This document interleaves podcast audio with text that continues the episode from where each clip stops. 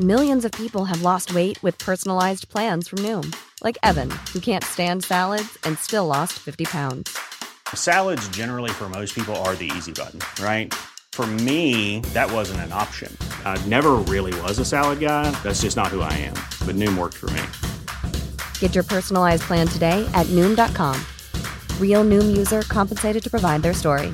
In four weeks, the typical Noom user can expect to lose one to two pounds per week. Individual results may vary. Head over to Hulu this March, where our new shows and movies will keep you streaming all month long. Catch the award winning movie Poor Things, starring Emma Stone, Mark Ruffalo, and Willem Dafoe. Check out the new documentary, Freaknik The Wildest Party Never Told, about the iconic Atlanta Street Party. And don't miss FX's Shogun, a reimagining of the epic tale, starring Anna Sawai.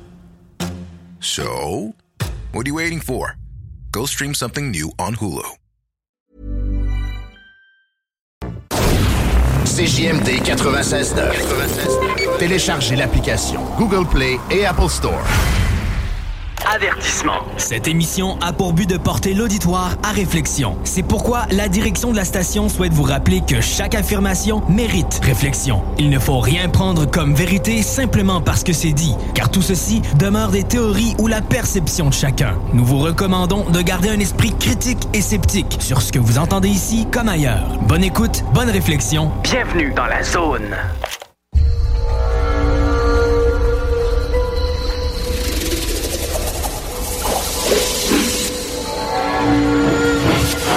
La zone insolite vous ouvre ses portes.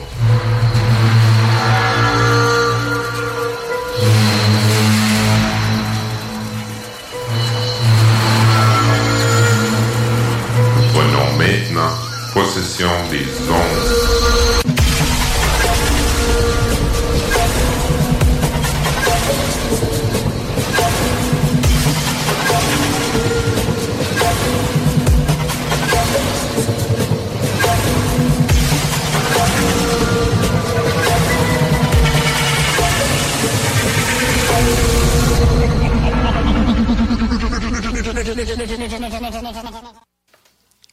Bonjour tout le monde, bienvenue à l'émission Zone Insolite, une émission qui vous parle de sujets paranormaux, d'ovnis, d'extraterrestres, d'expériences étranges ou encore de discussions sur des articles intéressants décrivant des phénomènes étranges, etc. Bonjour, je suis aujourd'hui avec euh, Pascal. Bonjour Pascal. Bonjour. Comment ça va? Très bien. Oui. Toujours. Ah, on ne te voyait pas.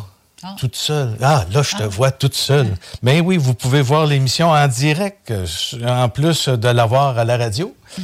Euh, l'émission en direct, euh, c'est-à-dire en vidéo, parce qu'en direct, euh, vous l'avez, euh, c'est environ une semaine ou deux après l'émission qui, qui a passé à la radio. Alors, euh, oui, vous pouvez le voir sur Conscience Plus. Vous pouvez même voir les émissions qu'on a fait avant, précédemment. Et euh, vous retrouvez la liste de toutes les zones insolites qu'on a fait euh, précédemment. Alors, euh, aujourd'hui, on va parler de quelque chose d'intéressant, très intéressant. Ici, j'ai... attendez une petite minute. Où est-ce qu'il est? Où est-ce qu'il est, mon petit livre? Tu le vois-tu quelque part? Ah, regarde, il est là-bas. Ah, tu parles d'une place pour le mettre. C'est pas grave. Euh, Aujourd'hui, je vais vous présenter tout de suite mon invité. C'est Normand Sévigny. Bonjour, Normand. Bonjour, euh, Denis. Bonjour, euh, Pascal. Denis. Je vais juste. Ton livre, tu l'as laissé sur le côté. Je pourrais peut-être euh, simplement le. Oui. Oui. Euh, on, on va parler aujourd'hui de communication cellulaire par la pensée. Euh, c'est très intéressant. J'ai survolé un petit peu le contenu euh, du livre et puis euh, vraiment, on, arrive à quelque chose d'intéressant que moi je connais un petit peu, mais que d'autres aussi. Sauf que on a quelqu'un ici qui est en laboratoire, puis heureusement, on a eu précédemment Roxane Goodzeit Godbout qui a euh, fait, euh, fait des expériences, elle aussi est en laboratoire. Et c'est le même cas qu'on a avec euh, Normand qui, lui, a un centre de recherche, le centre de recherche, comment tu l'appelles, toi? c'est le centre de recherche EMC, qui est l'acronyme, et qui édifie des états modifiés de conscience. Donc, centre de recherche EMC.com, et donc, c'est spécifiquement au niveau des états modifiés de conscience parce que je suis issu un petit peu du, domaine, je pourrais en parler davantage euh, au niveau du cheminement. Mm-hmm. Alors, euh, dans, ce, dans cette recherche que, tu fais, toi, tu peux-tu nous expliquer un petit peu ou expliquer à nos auditeurs quels sont mm-hmm. les résultats à date des recherches que tu as pu faire? Oui. En fait, euh, je vais expliquer que je suis déjà en relation d'aide depuis déjà 39 ans. Hein, le, oh. temps passe assez rapidement. Euh, j'ai été 26 euh, ans comme euh, formateur et j'ai été 13 ans comme directeur de l'école de formation en hypnose EFPHQ. Donc, 13 mhm. ans comme directeur. Et ensuite, à 60 ans, à 60 ans, j'ai décidé, euh, c'est soit que je continue euh, toujours comme directeur de l'école, ou bien je m'aligne sur la recherche. Et à l'intérieur de moi, j'avais toujours cette motivation-là d'aller euh, d'aller pousser au niveau de la recherche, soit au niveau de la pensée, parce que lorsqu'on parle d'hypnose, on va parler des états modifiés de conscience. Donc, c'est au niveau de la pensée. Et l'autre est également les phénomènes du, drop-out euh, chez, euh, les thérapeutes, euh, le domaine également d'avoir atteint leur niveau d'incompétence. Donc, pour aller me chercher une réflexion et pour pouvoir faire de la recherche, j'ai décidé à ce moment-là de me départir de l'école et de pouvoir m'isoler parce que dans l'expérience, euh, je, devais travailler, je vais vous expliquer brièvement la démarche, mais je devais travailler dans un lieu où les ondes sont, euh, sont pratiquement pas accessibles. Ici, euh, où je suis en Gaspésie, même mon cellulaire rentre pas ici. il n'y a pas de cellulaire qui rentre ici. Donc, ça me prenait un endroit pour ne pas venir interférer avec un robot un, robot aléatoire que, euh, que je vais vous montrer euh, éventuellement, et pour faire l'expérience. Donc, j'ai repris une thèse de doctorat de René Péa et pour euh, démontrer que la pensée a une influence sur la matière, mais je suis allé un peu plus loin, en fait, pour démontrer que non seulement qu'on peut avoir une influence sur la matière, mais sur les cellules. J'ai également été à l'époque le fondateur euh, de Visualisation Hypnoscience Internationale. Donc, c'était des CD que j'avais mis sur le marché euh, il y a déjà 25 euh, ans, certains, 25 à 30 ans, où l'enregistrement se faisait en ondes alpha. Donc, nous, à, l'heure actuelle, Denis Pascal, nous, on se retrouve en bêta. Donc, au niveau cérébral, on est entre à peu près 14 et 25 Hz. Après ça, on se retrouve en onde alpha entre 7 et 14 S. Et c'est là que je menais les gens entre 7 et 14 S avec le CD pour faire une visualisation. L'hypnose aussi se situe entre 7 et 14 S, mais se situe aussi dans l'onde θ entre 4 et 7 S.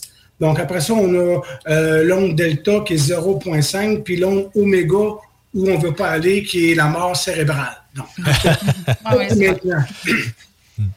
Donc, j'ai fait une série à peu près d'une euh, vingtaine euh, de d'une vingtaine de thèmes différents, autant au niveau du contrôle de la douleur que de la gestion du stress, etc. Donc, tout ça par, par la suite, euh, au niveau de l'enseignement, donc au niveau de l'EFPHQ, il faut dire qu'au début, ce qui m'attirait au niveau de la médecine alternative, c'était l'acupuncture. Donc, j'ai commencé à faire une formation en acupuncture et en ce moment-là, il est arrivé un moratoire où euh, tous ceux qui n'avaient pas terminé la moitié de la formation n'avaient pas accès à poursuivre la formation au Cégep Rosemont pour être euh, diplômé. Donc, moi, comme j'arrivais à peine à la moitié, ça a été, euh, une déception parce que j'ai pas pu continuer en acupuncture. Et c'est là que je me suis viré au niveau d'hypnose. Et euh, quelques temps après, je me suis dit, yes, une chance que j'ai pu refuser en acupuncture. parce que ça m'a ouvert la porte, évidemment, sur, euh, sur plein, plein de choses, euh, plein, plein d'expériences que j'ai fait en hypnose.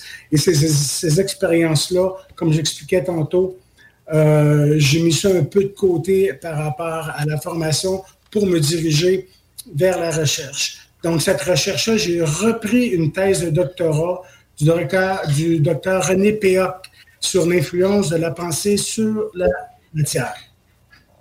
Donc, euh, s'il y a des questions, sinon je vais rentrer un peu plus dans, euh, dans les détails. Des questions, euh, Pascal? non, tu peux commencer. oui, tu peux commencer. Puis sûrement les questions vont venir euh, par la suite.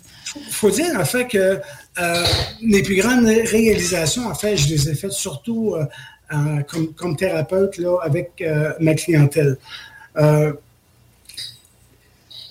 Tout ça, c'est basé avec l'influence est basée, j'ai repris une partie de la thèse de doctorat du docteur René Payot.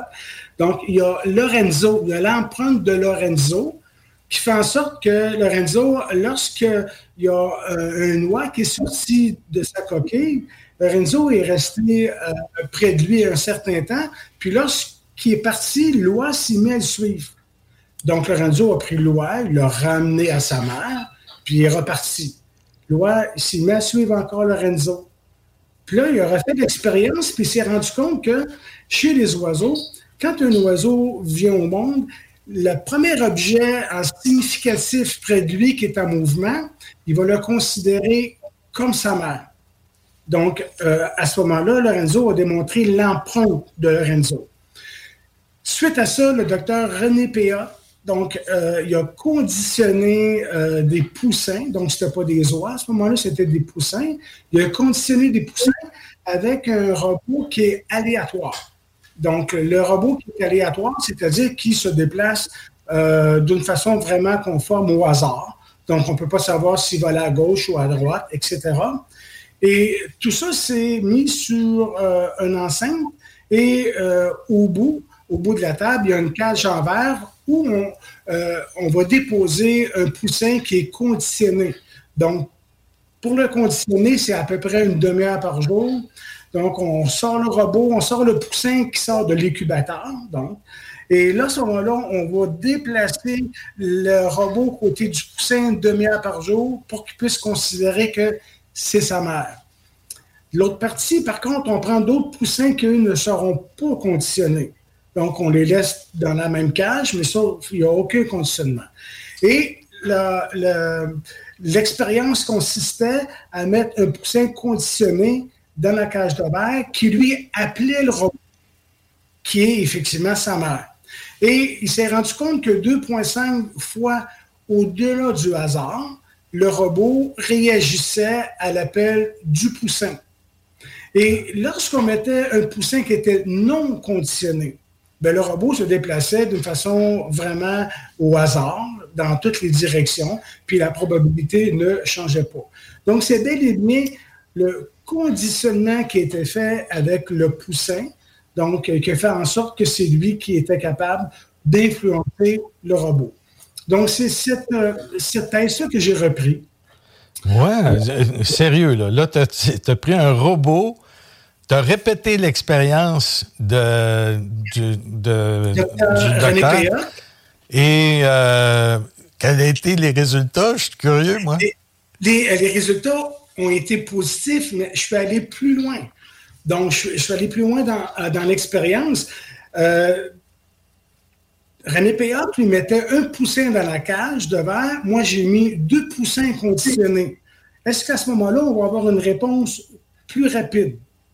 J'ai ajouté aussi par la suite un quartz. Donc, un quartz qui va euh, augmenter à ce moment-là la fréquence d'énergie. Donc, est-ce que le robot va répondre plus rapidement parce qu'il y a un quartz qui est au côté de lui?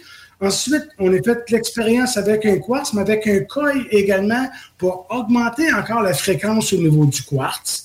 Et ensuite, ça s'est fait avec des ondes scalaires pour, euh, pour pouvoir euh, influencer encore davantage le robot. Et j'ai pris par la suite la pierrerie, donc des poussins. C'est-à-dire que dans la cage de verre, là, il n'y en a plus de poussins. Il y a simplement deux haut-parleurs avec des pierreries et eux ont influencé le robot pas, par contre, à la même fréquence que c'était le poussin lui-même qui était, mais on est au-delà de la probabilité du hasard. Donc, tu es capable de pouvoir influencer le robot. Donc, si, si je regarde ça, ce que tu as fait, puis euh, c'est très intéressant, est-ce que toi, tu étais présent à ce moment-là? Est-ce que tu étais un observateur, un témoin? C'est moi qui ai conduit toute l'expérience. Donc, je, je l'ai fait des centaines et des centaines de fois. Dans, euh, dans le livre, en fait, je donne les statistiques euh, également. Euh, lorsque je donne les ateliers, je ne rentre pas vraiment en détail parce que c'est complexe, là, mais dans, dans le livre, les statistiques sont là. Oui, j'étais présent parce que j'ai suivi le processus vraiment du début à la fin pour en arriver en tirer les conclusions. Et de ces conclusions-là, je me suis dit, si un poussin est capable d'influencer une matière, donc le robot. Donc, est-ce qu'on a un cerveau qui est plus développé qu'un poussin? Je pense que oui. J'espère. Donc, est-ce qu'à ce moment-là, on pourrait influencer une cellule de notre corps? Je pense que oui. Donc, c'est de là, en fait, qu'on parle, lorsqu'on parle de, euh, de, de, pouvoir communiquer, donc la communication cellulaire par la pensée. Donc, ça part vraiment de cette expérience-là qui a été fait euh, avec les poussins. Oui, mais il y a une chose là-dedans, par exemple, que j'aimerais, j'aimerais voir si c'est, le cas aussi dans ton cas. Euh, dans les expériences qu'on fait avec euh, les énergies comme ça, on, parle d'énergie quantique peut-être aussi là-dedans. Hein. Et puis, l'observateur aussi a un effet sur la matière, influence la matière. Donc, je suis en train de me demander si c'est vraiment le poussin, ben si c'est pas toi qui. Ou peut-être tu l'as aidé. qui, fait le. Parce que quand ils ont changé les, les, les, les gens qui étaient observateurs, qui voulaient reproduire l'expérience, les résultats étaient différents. Est-ce que c'est la même chose qu'on va trouver? Oui. Euh, oui. on, revient un peu à, l'expérience des deux fentes, en fait, qu'on expérimentait euh, en physique quantique, et on sait que l'observateur influence l'observation. Moi, dans mon cas, lorsque euh, je partais l'expérience, euh, c'est dommage parce que j'ai des petits vidéos là-dessus. que je pourrais peut-être te faire parvenir éventuellement sur le montage. Mais lorsque j'activais le robot, moi, j'étais concentré spécifiquement à pouvoir euh, chronométrer, spécifiquement à pouvoir suivre euh, le, résultat au niveau de la caméra, un peu comme euh, comme vous faites présentement. Donc, vous avez des choses vraiment à vous occuper. Donc, je venais pas nécessairement intervenir par rapport au poussin. Je laissais le poussin appeler sa mère. Puis là, j'étais en train de vérifier le robot, vérifier l'enregistrement sonore, vérifier les vidéos, vérifier le temps de, de pour, chronométrer. Et quand ça arrivait à la fin, là, là je, je stoppais tout au complet. Donc, oui, j'étais un peu dans l'observation, évidemment, mais j'avais tellement de, choses à aller vérifier de part et d'autre. Je n'étais pas spécifiquement concentré à savoir combien de temps. Donc, et comme je l'ai fait des centaines de fois, euh, que j'ai repris l'expérience avec des poussins qui étaient conditionnés et non, moi, la seule chose que, j'avais besoin, c'était de colliger l'information. C'est tout ce que je voulais, c'est tout ce que je voulais faire. Maintenant, est-ce qu'après ça, ça donne une réponse ou pas? Mais est-ce que j'ai pu influencer un tantinet? Je ne peux pas dire non, parce qu'on sait que l'observateur influence l'observation, mais ce n'était pas mon but euh, spécifiquement à, cet égard-là. Ah, D'accord, mais c'est vraiment intéressant. Comment tu vois ça, toi? Ah, moi, j'ai plein de pop dans la tête, là, plein j'imagine même euh, quand, dans les dans, les, voyons, dans les jours, là, ben, les journées normales de tout le monde, ça veut dire qu'on a toujours une influence sur notre comportement puis sur les gens, ça veut dire, mm.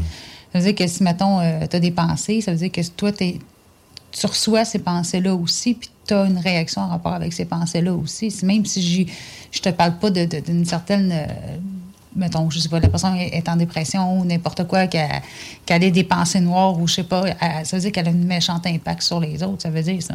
Mm-hmm. Ouais, autrement dit, même entre les gens, on peut avoir. c'est ça, c'est ça, ça va loin. C'est ça que c'est pour ça que quand j'avais l'air une fille un peu euh, qui était dans sa bulle, mais j'avais plein de, choses qui, venaient dans l'idée. Hmm. Effectivement, et d'autant plus si euh, on, accorde l'attention avec l'intention euh, de diriger une pensée, c'est exactement ce qui se passait, parce que le poussin, lui, ce qu'il veut, c'est sa mère. Hein. Hmm. Donc, euh, de cette, de cette démarche-là, son intention était vraiment, vraiment dirigée.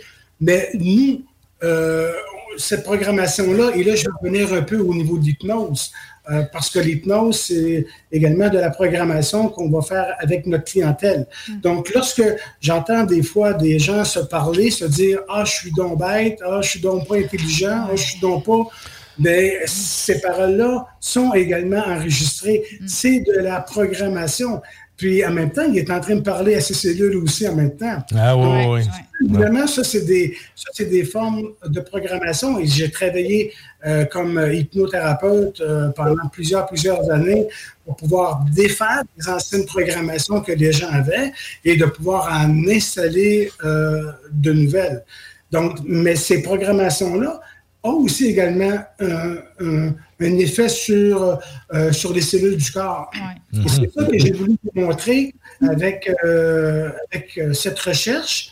Et pour la suite, oui, une fois, une fois qu'on a des résultats, on fait quoi avec ces résultats-là?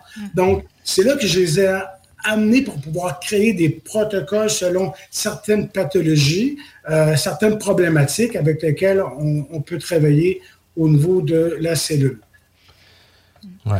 C'est vraiment intéressant parce que là, justement, on se programme tous les jours, hein, ou on se reprogramme, ou on, on, presse plus sur, on creuse plus le sillon, si on peut dire, parce que si on est là puis on se dit, hey, euh, euh, je, suis pas bon, euh, maudit, euh, ou on a peur du rejet, ou, tu sais, il y, a un paquet de choses comme ça qui... Des programmations qu'on a depuis notre enfance, des fois, puis qui revient des fois. Puis, Absolument. ça a toute une, influence. Exactement.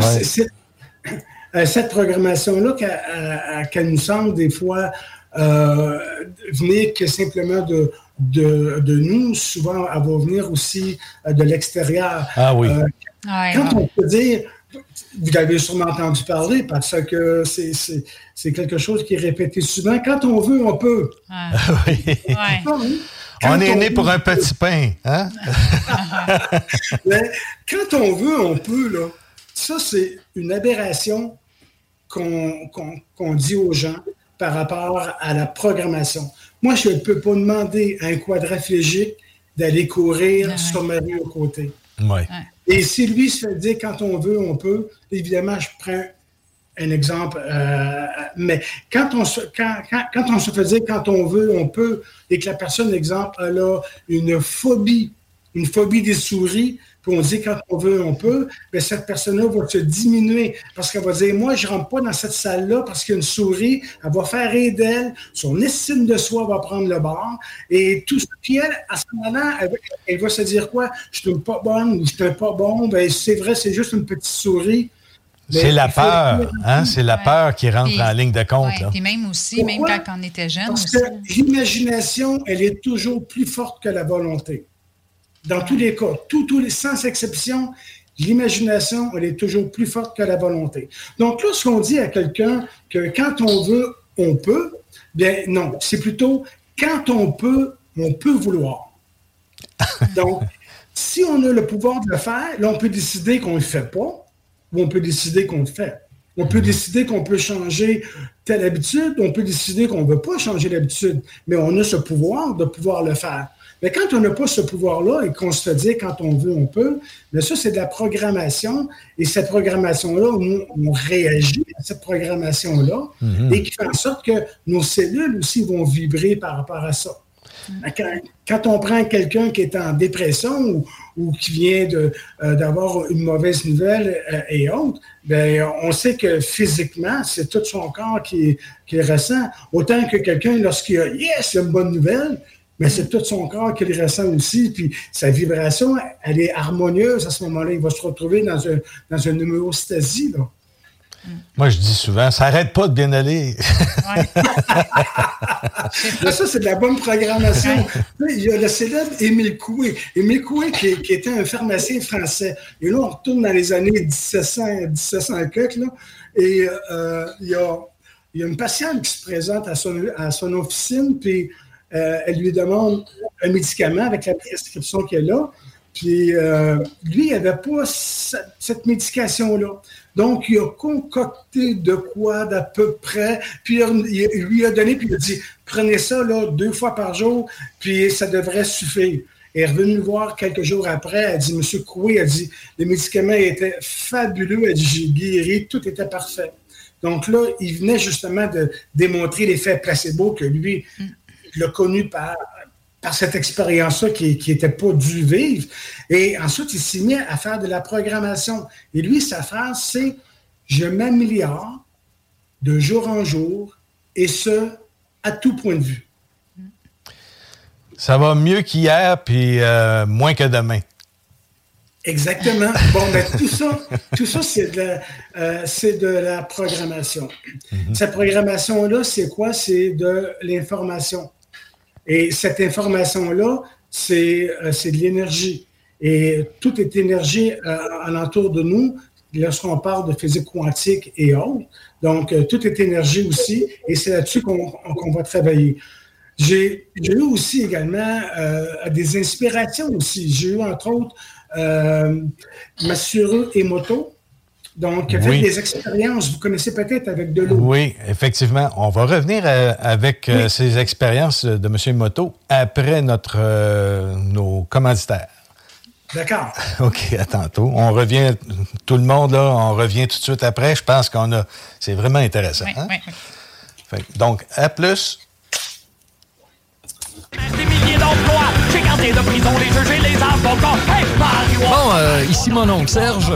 Moi, je viens de Montréal, à Montréal, 96.9, c'est C'est quoi? Mais à Lévis, 96.9, c'est CJMD, puis c'est bien meilleur que c'est quoi? CJMD, c'est pas pour les doux.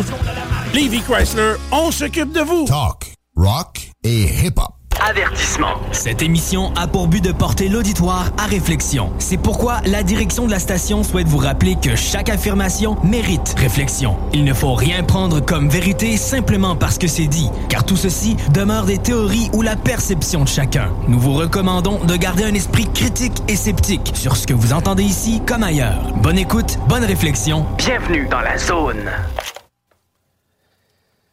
Bonjour tout le monde, on est de retour euh, suite aux commerciaux et on est toujours avec euh, Normand Sévigny. Bonjour Normand. Rebonjour. et euh, je fais un petit peu du coq à l'âne un peu parce que lorsqu'on parle de, pensée, hein, lorsqu'on parle d'influencer la matière par la pensée, il faut savoir que la pensée aussi au niveau du subconscient au niveau de l'hypnose. Et ça, ça a été mon point d'entrée vraiment. C'est l'hypnose qui m'a amené à, poursuivre cette, euh, cette recherche-là.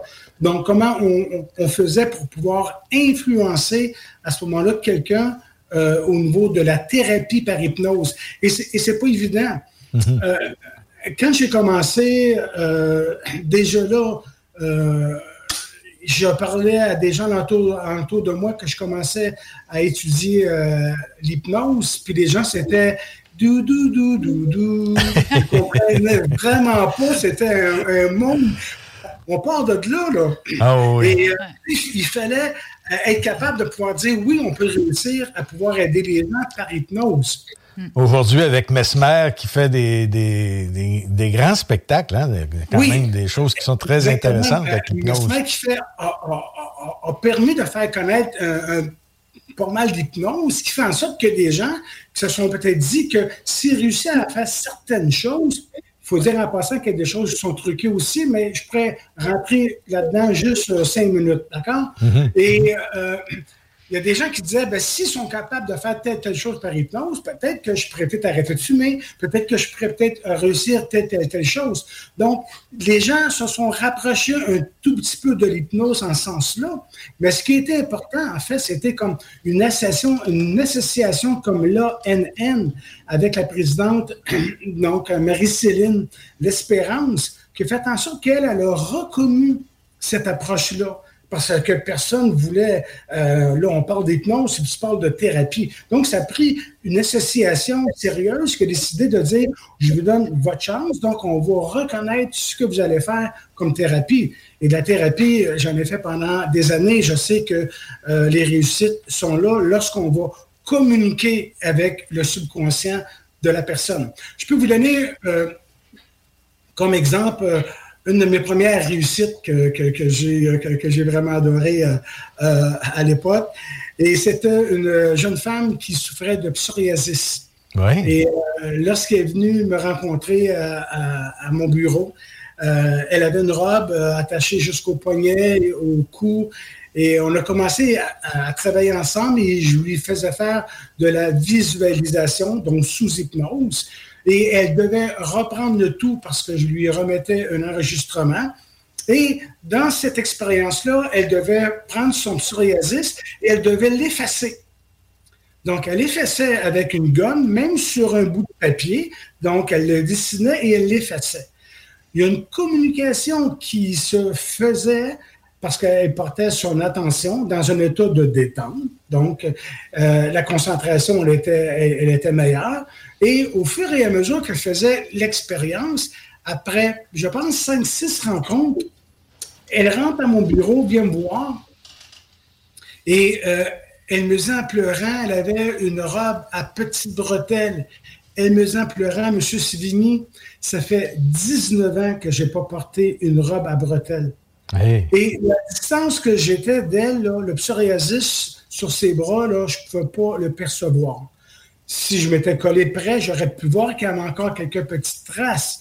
Mais de cette distance-là, à peine quatre pieds, trois pieds, quatre pieds, ne pouvais pas voir évidemment que cette personne-là avait eu euh, du psoriasis. Donc, c'est bel et bien son conditionnement qu'elle, elle a fait par rapport aux suggestions que je lui avais suggérées au niveau de la pensée. De cette suggestion-là, qu'elle était capable par écrit, donc avec une gomme à effacer, de pouvoir dessiner et d'effacer. Donc, c'est ce qu'on appelle travailler aux côtés. Ça fait partie de mon protocole que je propose, donc c'est de travailler aux côtés et qui a donné des résultats escomptés. Et lorsque ma cliente a quitté le bureau, moi, je, euh, sautait dans mon bureau. Yes, yes, yes, yes. J'étais tellement, tellement content. J'étais dans mes débuts. Puis je me disais, oui, c'est vrai, ça fonctionne. Ça, c'est de la communication également au niveau de la cellule, parce que le psoriasis, donc c'était vraiment une communication qui, euh, qui était faite là à la base, et une communication également avec son subconscient.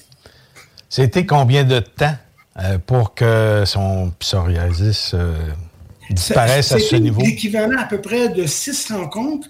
Et des fois, j'avais des rencontres qui se faisaient aux deux semaines et des rencontres à la semaine. Là, comme ça date de plusieurs années, je ne me rappelle pas exactement le temps, mais c'était relativement court. C'était euh, pour quelqu'un déjà qui souffrait de psoriasis depuis le nombre d'années. Donc, euh, en l'espace de quelques semaines, euh, son psoriasis a, disparu. trois, quatre mois environ, j'imagine. Euh, six rencontres, si, si on met les, les, rencontres, on les met, mettons, aux 15 jours, donc ça nous donne à peu près 12 euh, semaines. Si on les met aux 15 jours, mais je sais que là-dedans, il y en a eu qui, ont été faits à la semaine. Donc, on pourrait mettre un maximum de trois mois. Vraiment, euh, Trois mois pour 12 ans, là, c'est. Ouais. Mm. et tout ça part de l'information, donc, qui, qui a été fait également avec la visualisation et avec les suggestions thérapeutiques euh, qui ont été apportées. Donc, tout ça, c'est également de, euh, de l'information, c'est de la communication qu'on a fait également avec le subconscient, mais qu'on a fait également avec euh, la, la cellule.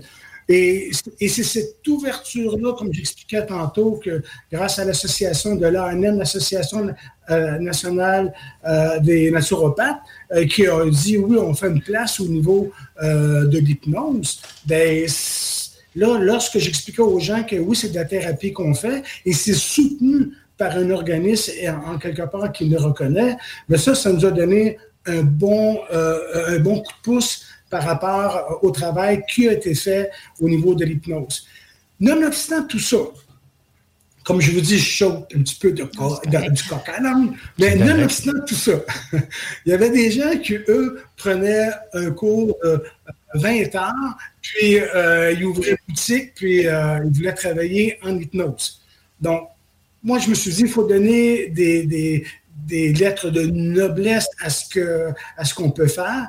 Donc, euh, au niveau de la formation, je l'ai monté à 1000 heures de formation pour que qu'on ait vraiment des praticiens en hypnose qui soient euh, euh, compétents donc dans le domaine qui vont travailler. Suite à ça, ensuite j'ai eu une, négociation qui s'est faite avec la loi 21 de l'ordre des psychologues du Québec donc, concernant l'application de la psychothérapie, donc, il y avait plein de portes qui se fermaient par rapport à l'hypnose parce qu'on me disait, vous faites de la psychothérapie. Et j'ai fait une négociation avec eux qui a abouti à un règlement euh, en 2015 qui, a, qui nous donne maintenant les normes de l'hypnose au niveau de l'application thérapeutique au Québec. Donc maintenant, les gens peuvent vraiment s'afficher comme hypnothérapeute on peut s'afficher également avec euh, des, protocoles et des cas peut travailler qui, ne sont pas de psychothérapie, même si on parle de pouvoir aider au niveau du stress, de l'anxiété, de dépression, etc. Donc, euh, c'était, c'était euh, un travail de longue haleine, difficile, mais à la fin, on a réussi à arriver à cette entente-là qui fait en sorte que maintenant l'hypnose, ici, elle est euh, acceptée. Et, suite à ça, j'ai euh, ouvert deux franchises, une au Maroc et une en Tunisie au niveau de l'hypnose. J'ai formé là-bas surtout des professionnels, donc des médecins, des anesthésistes, des, euh, psychothérapeutes, des, des gens déjà dans le, dans le domaine de la santé, et j'ai amené un protocole pour les opérations au cerveau. Et en Tunisie, on a fait, lorsque j'ai quitté, on était déjà rendu à la sixième opération au cerveau par hypnose, aucune, anesthésie. Et l'avantage de ça, de cette opération au cerveau sous hypnose, c'est que lorsque le chirurgien va toucher un endroit au cerveau, ben, le patient est capable de pouvoir répondre tout de suite au, chirurgien, ils disaient Oui, je sens ça, je sens ça, il se passe ça, il se passe ça. Donc là, ils sont capables de pouvoir, euh, de pouvoir travailler beaucoup plus directement au niveau du cerveau que lorsque la personne est sous anesthésie générale. Euh, malheureusement, ici au, au, Canada, on n'est pas près de ça. Euh, la, seule, la seule approche vraiment qu'on fait au niveau de l'hypnose, au niveau médical, c'est au niveau de la dentisterie. Donc là, là, on est un peu plus ouvert. Mais le reste, c'est vraiment les hypnothérapeutes qui font ce travail-là. OK. Moi, j'ai une petite question. Est-ce que, est que vous faites encore des formations pour l'hypnose euh, aujourd'hui? Si je donne encore? Oui, encore des formations. Non, aujourd'hui, ce que je donne, c'est de la formation qui concerne spécifiquement la communication cellulaire par la pensée. Et on ne parle pas d'hypnose, mais on va parler quand même d'un état de détente, d'une petite expérience que je vous ferai vivre tantôt. Donc, tout ça, c'est de la communication. Et là, on arrive avec Emoto. Oui. Et Denis qui nous dit que mais même l'eau, même l'eau, à ce moment-là, est capable de pouvoir enregistrer nos pensées. Oui. Donc, Emoto... C'est nous autres qui, justement, par la pensée, qui influencent le résultat. Emoto, oui. s'il mettait quelqu'un d'autre, euh, puis qui n'était pas dans un état, euh, mettons, zen, ça, ça se répercutait, justement sur l'expérience. mais ça, c'est nous, mais sauf que c'est le message qu'on envoyait. Parce que cette expérience-là a été même reprise dans des écoles, entre oui, autres, avec où du on riz. disait aux enfants de dire une pensée négative à, une plante ou bien à un fruit et ou euh, bon, à, un organique euh, vivant, et ensuite de dire quelque chose de négatif à un autre. Euh, et, et la réponse, elle est là. Euh, je le fais même dans mon atelier. J'amène une pomme, je coupe ma pomme, et là, les étudiants d'un côté, ils vont envoyer de l'amour à la pomme et de l'autre côté, ils vont envoyer des messages négatifs et à la fin de la journée, ben, on regarde laquelle qui est plus, euh, euh, qui, est, plus altérée que, l'autre. Euh, j'ai fait également ici des, des, expériences semblables avec un bol de riz qui date maintenant de plus de... Mon bol de riz va avoir au moins trois ans et demi, trois ans et demi certains. et je ne le mangerai pas, c'est sûr. mais, il n'est pas pourri. J'allais également avec une tranche de pain qui, elle, elle est toujours blanche aussi par le près de 4 ans. Donc, je la garde toujours euh, euh, au laboratoire. Donc, Emoto est venu nous démontrer que par la pensée, par le type de pensée, non, c'est pas seulement la pensée, c'est le type de pensée qu'on va avoir, où on va avoir une résultante également sur nos cellules. Mm-hmm. Donc, ceci dit, là, est-ce qu'on est responsable de nos pensées? Oui. Puis nos émotions aussi automatiques. Donc, on doit, on doit effectivement y, porter garde parce que même lorsque euh, on, a une pensée négative, cette pensée négative-là va avoir un impact en quelque part sur une cellule, en quelque part sur un, sur un autre être humain. Et euh, ce qu'on projette nous revient aussi. Donc, également, il faut faire vraiment, vraiment euh, attention. Oui, vraiment intéressant. Donc, il y avait. Il devrait avoir ça dans des écoles aussi, mais tu sais, vraiment un cours vraiment. comme Parce que, tu sais, moi, j'ai des enfants, puis euh, ils vivent, ben, les autres, ils vivent pas d'intimidation, mais à l'école, ils, en, vivent. Fait que si les gens pourraient savoir à quel point que la pensée crée comme ça, ils feraient peut-être attention un peu plus. Il devrait avoir un cours vraiment là, spécifique, là, tu sais, mais il y a plein de plein de cours, mais ça, là, ça serait vraiment là, euh, super intéressant qu'il y ait ça là, dans les écoles. Surtout les écoles de secondaire.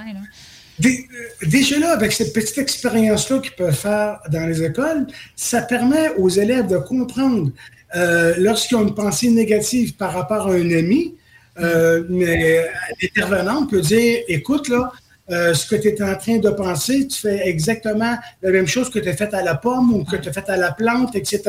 Donc, les enfants vont prendre conscience de cet état de pensée-là et eux vont être capables également d'influencer les adultes. Comme il y a plusieurs années, ils disaient Hey, hey, on ne jette pas ça, là, des, papiers par terre. Là, hmm. là c'est les enfants qui reprennent les, les adultes maintenant, mais il y a eu un, temps, lorsque euh, les enfants ont, pris ce message-là, ont commencé à influencer les adultes. Hmm. Donc, faire des expériences-là à la petite école, ces enfants-là seraient capables effectivement de dire aux adultes, il faut faire attention à vos pensées, il faut faire attention à vos mots. Ce que vous dites, ça a vraiment une, une répercussion. Mais ça devrait être établi dans les cours, là, tu sais, vraiment établi, parce que moi, je sais, mes enfants, ils n'ont pas vécu ça pendant tout. C'est maman qui a dit que ça, ça, existait. Là. Mais sauf que si j'aurais pas été là, ils ne savaient pas. Là, fait que c'est pas tous les, les, les, euh, les, gens qui sont ouverts à ça non plus puis qui sont informés de ça. Mm-hmm. Fait que si vraiment ça serait dans un cours officiel, là, ça, ça serait vraiment plein de bons thérapeutes, plein de bons hypnothérapeutes ou des gens qui travaillent en PNL qui seraient, selon moi, là, ravis de mm. pouvoir entrer dans les écoles et de pouvoir parler aux enfants, faire des expériences avec eux. Et, il n'en tient qu'aux professeurs à pouvoir faire entrer quelqu'un comme ça. ils ne peuvent pas faire tout ce qu'ils veulent, malheureusement. Ah oui? Non. Non. Ils peuvent faire, ben, à un moment donné, même, euh, ils ont des cours là, de. Comment ça s'appelle? Donc, euh, je me rappelle plus. Mais en tout cas, c'est un cours qu'il y a toutes sortes d'affaires. Ils, apprennent la religion, ils apprennent, euh, toutes les euh, des croyances et tout ça. Mais même là, même ma fille a demandé à son professeur si moi, je pouvais venir faire une petite conférence, une petite quelque chose pour. Euh, tu sais, non. Tu sais, c'est comme. ils ont vraiment un cadre comme ça, là, puis il faut qu'ils rentrent là-dedans. oui, mais ça, dépend des professeurs parce que j'en connais une. Tu connais, ah, oui, oui, je sais. Elle, elle, a fait des choses comme ça. Là. Elle a. Mm au niveau de la récupération, par exemple. Euh, Mais il faut que le professeur soit déjà appelé à ça. C'est ça. Tu arrives avec un professeur qui est bon. Donc, si on a des professeurs qui sont à l'écoute, euh, vous pouvez faire des choses, vous autres aussi. Oui, parce que c'est ça, il faut, euh, motiver les gens à faire un changement à un moment donné. Je pense que c'est important. Hmm. Ça peut être également, comme je disais tantôt, la visite d'un thérapeute qui peut être là une seule fois. Mais oui. Une fois que le professeur comprend toute la, la mécanique, c'est lui qui va reprendre ça. Exactement, les années après euh, années, c'est ça. Mm. Parce que cette communication-là, c'est une communication qui va aller s'intégrer au niveau des cellules, au niveau du subconscient, mais le subconscient, là, Et la cellule est capable de répondre à ça. Je vais, je vais vous donner un, un, exemple avec Milton Erickson, qui, est, qui est un psychiatre euh, qui a, euh, qui a euh, travaillé beaucoup à, la connaissance de la PNL avec ses élèves Bendler, en fait, qui était, qui était son élève. Et Milton Erickson, il y avait une, une jeune fille qui ne voulait pas retourner à l'école parce qu'elle disait qu'elle avait les pieds trop petits et que les élèves riaient d'elle. Fait qu'elle dit à sa mère, je retourne plus à l'école, je veux pas retourner à l'école. Donc, elle, elle appelle Milton Erickson, qui, est psychiatre, et il lui explique la problématique. Et lui, il lui dit, écoutez, je vais aller vous voir et euh, je veux que votre fille soit là. Elle dit, elle va être là, elle ne veut pas aller à l'école. Dit, elle va être présente. Il dit, je vais aller vous voir, puis vous allez euh, lui dire que c'est vous qui avez euh, une certaine difficulté, puis je vais aller vous ausculter. Parce qu'il est médecin. on met ça en, place. Milton Erickson arrive chez la dame. La dame dit oh, Je ne fais pas vraiment. Puis, donc, il la fait asseoir et prend son stéthoscope et tout. Puis là, il demande à la jeune fille Il dit Tu peux aller chercher un verre d'eau, s'il te plaît, puis revenir ici aux côtés de ta mère. Elle va chercher le verre d'eau, elle vient s'installer au côté de sa mère, puis lui ausculte sa mère, et à un moment donné, en passant à côté de la jeune fille, il lui pile sur un pied, mais d'aplomb. La petite fille, aou, aou, aou, aou. Il dit, ouais, mais si tes pieds n'étaient pas aussi longs, je t'aurais jamais pilé dessus.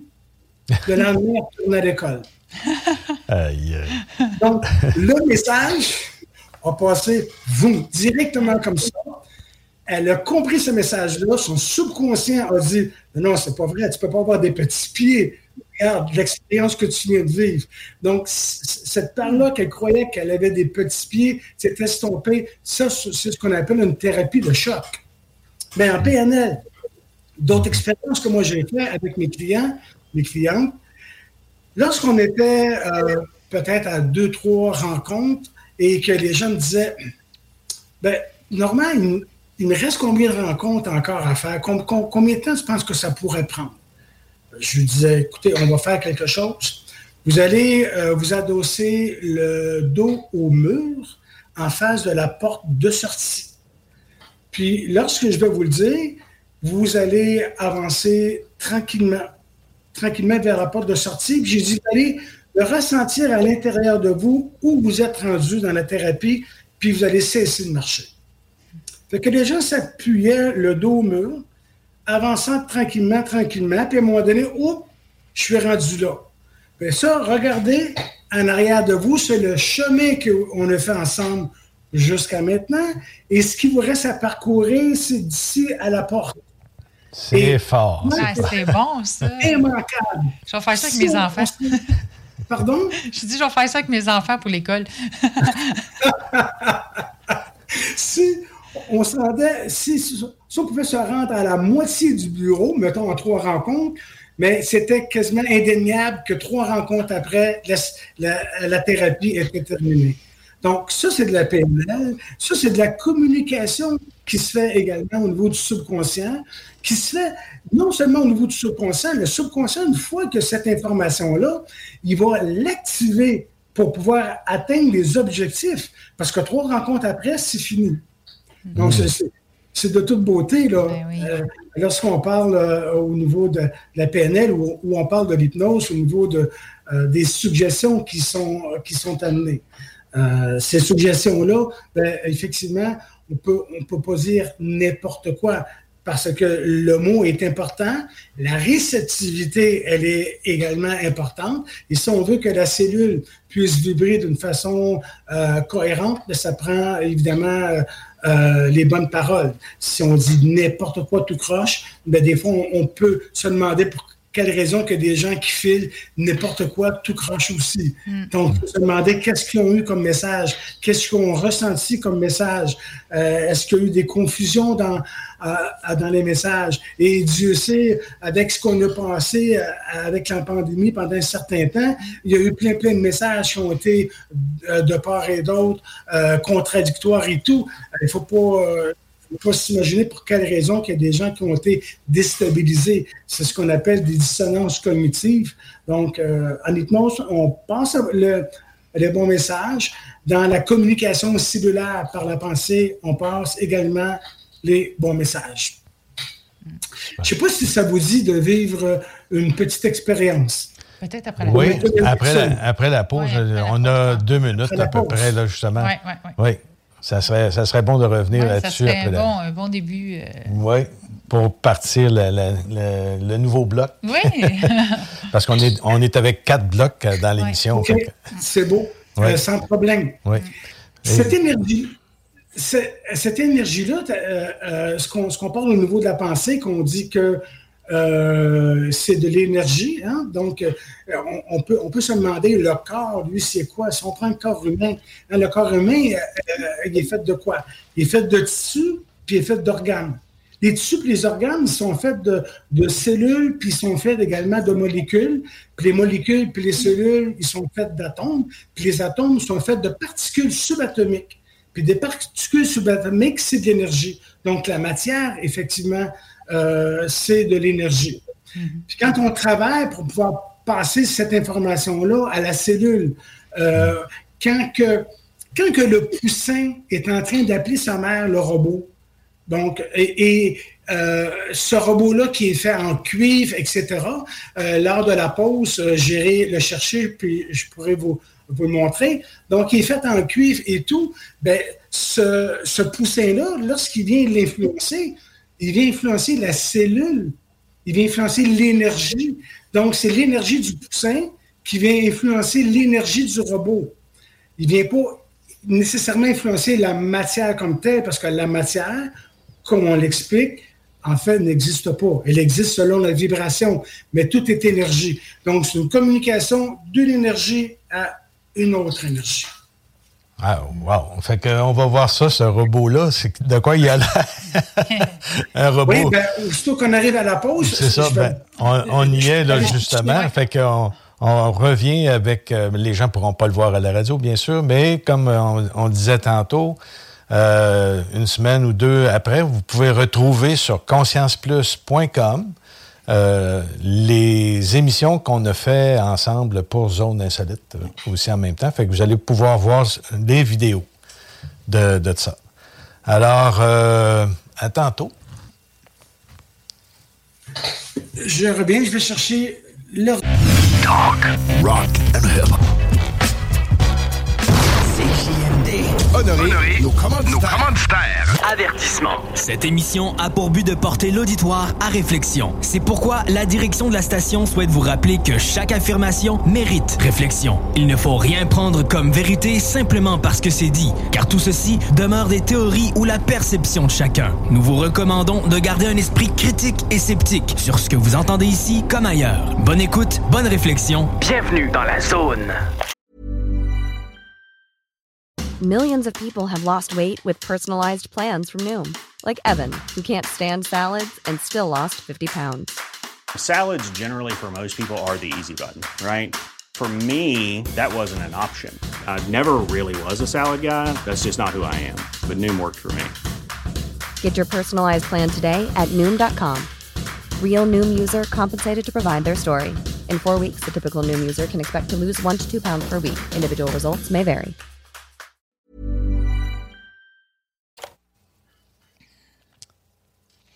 Nous sommes de retour de la pause, toujours avec Normand Sévigny. Et puis, euh, on se parlait un peu euh, pendant la pause et tout ça. Puis, euh, c'est ça, il m'a dit, ben, t'en parleras, t'en parleras au retour. mais c'est ça, mais avec, avec la pensée et tout ça, je pensais à ça. Tantôt, on, jasait. Et puis, je n'ai pas eu le temps de finir. Il dit, ah, tu diras ça, tu diras ça. Mais c'est ça, moi, j'ai toujours des problèmes si on parlait de l'eau et Mais tout ça. aussi la prise de conscience. Oui, tu veux, moi, oui, la, ouais. sens, Ouais, tu veux que je parle aussi? OK. OK, OK. Ben, je vais commencer par l'eau, parce que j'étais pognée là-dedans. là. Euh, on parlait de l'eau et tout ça. Fait que, euh, puis moi, ben, à chaque fois que je prends ma douche, euh, mon bain, OK, je sors de là, là puis ça me pique. OK, ça me pique, ma peau est, dégueulasse parce que l'eau de, de Saint-Jean-sur-Richelieu, c'est de la chenoute. Puis même ma fille, elle fait beaucoup d'eczéma aussi. Puis elle a de la misère à, chaque- à chaque fois qu'elle prend un, bain. Fait que moi, je vais mettre, euh, moi, l'eau à je, je rentre dedans, puis elle coule encore. Là, je vais la faire couler au complet. Je vais programmer mon eau pour que quand que je vais sortir de là, avoir toute la peau douce. Je vais faire, je vais sais pas quel, genre de, de, pensée qu'est-ce que, que je vais faire, mais essayer de faire des trucs. On va essayer, tu sais, une journée à la fois. C'est, puis tout ça pour voir euh, l'effet que ça va faire pour que quand je vais sortir de, de l'eau, si je vais encore avoir l'impression de me gratter partout, puis de... Mhm. Ah ouais, parce qu'il y a quelque chose dans l'eau à Saint-Jean, là, que hum, hum, ça, ça, ça fonctionne pas. Mauvaise influence de Normand, ça? ah ouais, regarde, il m'a- j'ai plein d'idées, là, à chaque fois, là, je suis comme... Moi, je vais faire des tests, on va voir. Pascal, petit truc. Oui. Au niveau de ton eau, c'est ce que toi, tu attends, ce que l'eau peut t'apporter au niveau de ton corps. C'est ça que tu vas projeter dedans. OK.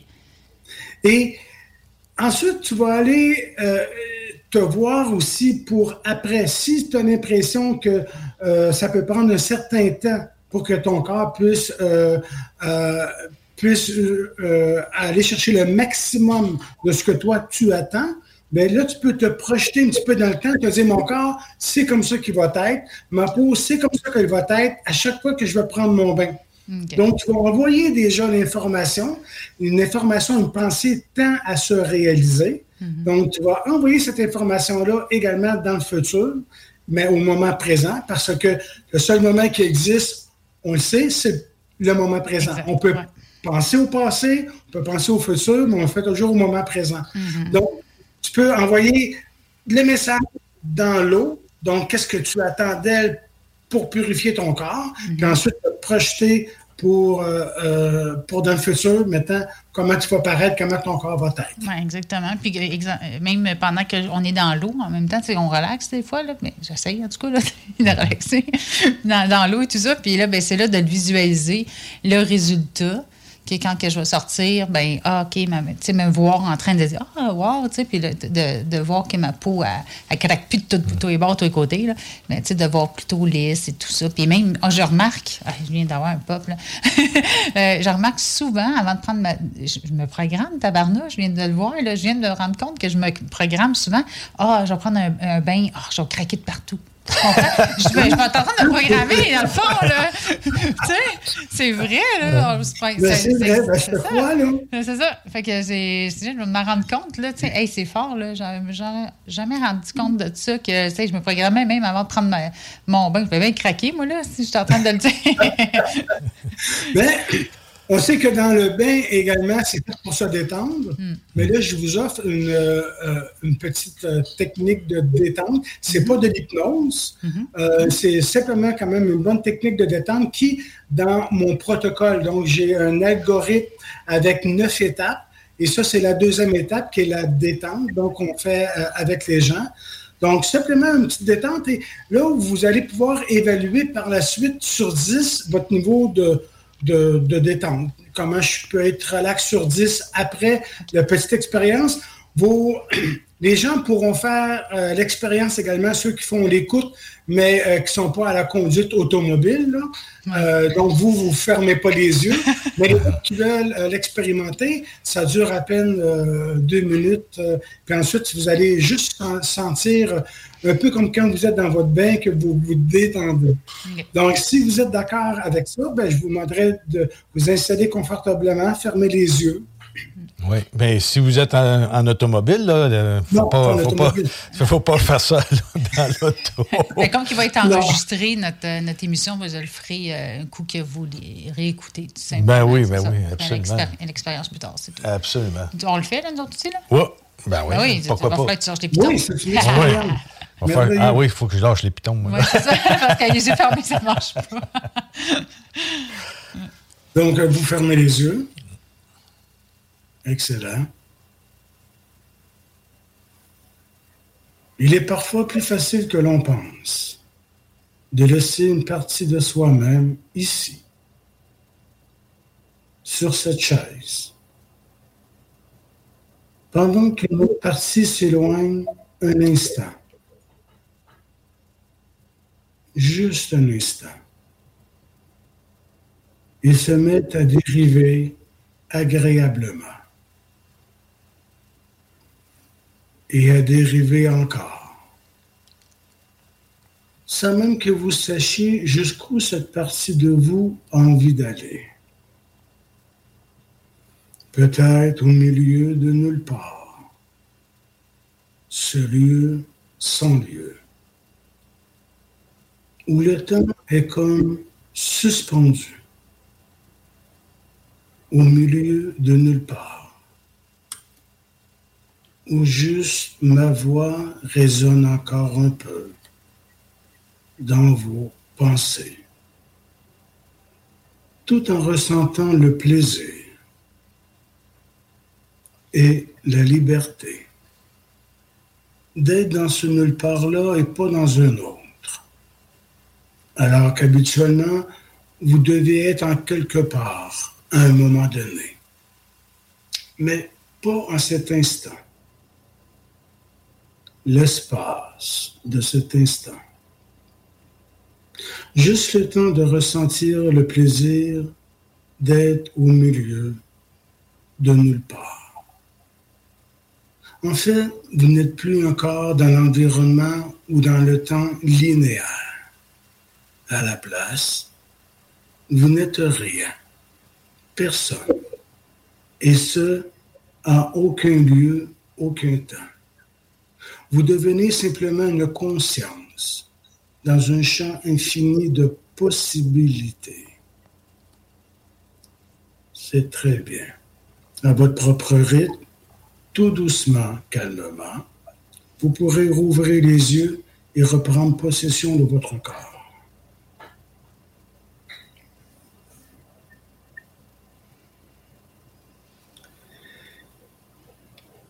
Évaluez maintenant votre détente sur 10. 10 sur 10, c'est très, très détendu. Oui, les gens peuvent le faire eux-mêmes aussi euh, chez soi. Et Mhm. puis, pour ce qui est de ma part, moi, c'est, je pourrais dire 6 sur 10 parce que je suis un petit peu plus préoccupé par le- Les temps de silence, les boutons. Les... c'est parce que à la radio, les temps de silence peuvent être interprétés comme étant... euh, parce que eux autres aussi, ils ont des robots, puis les robots peuvent partir des... Des, des, Des euh, annonces. des annonces pendant ce temps-là. Fait qu'on est, euh, je pense, une dizaine de secondes qu'il faut que, que je fasse attention. Fait que euh, j'avais un peu de préoccupation, veux, veux pas. Ben, moi, j'étais 10, en tout cas. Moi, j'étais vraiment détendue. Puis, euh, euh, au début, quand, quand tu as commencé à dire euh, t'es nulle part, j'essayais de me mettre nulle part. C'est pas rapport, hein, mais en tout cas, on dirait que j'ai j'ai essayé de décrocher. Là, je disais, OK, c'est- je suis pas entre. Tu sais, j'essayais de.